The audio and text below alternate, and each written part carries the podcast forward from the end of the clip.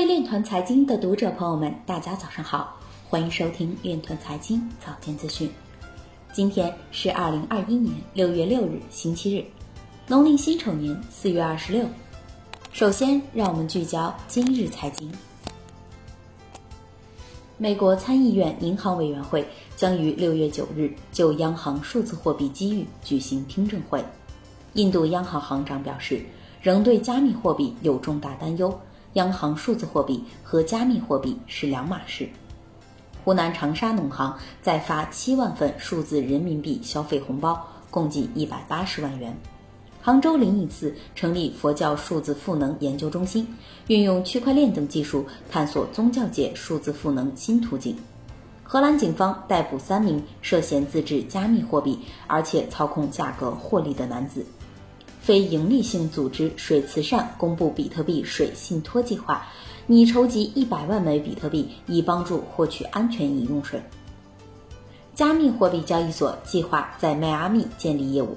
Ripple 要求美国 SEC 移交与持续诉讼相关的文件。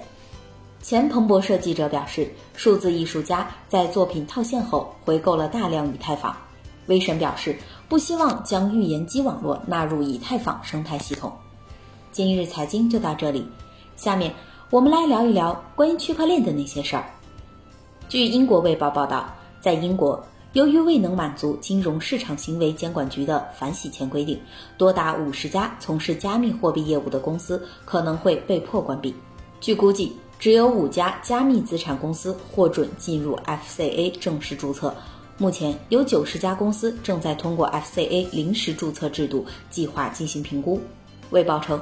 到目前为止，已有五十一家加密公司已经撤回了他们的申请，但并不是所有的公司都符合 FCA 的要求。那些拒绝关闭的加密资产公司可能面临 FCA 的罚款或法律行为。此前消息，英国金融市场行为监管局周四表示，大量加密公司不符合反洗钱规定，将延长注册申请至明年三月底。以上就是今天链团财经早间资讯的全部内容，感谢您的关注与支持，祝您生活愉快，我们明天再见。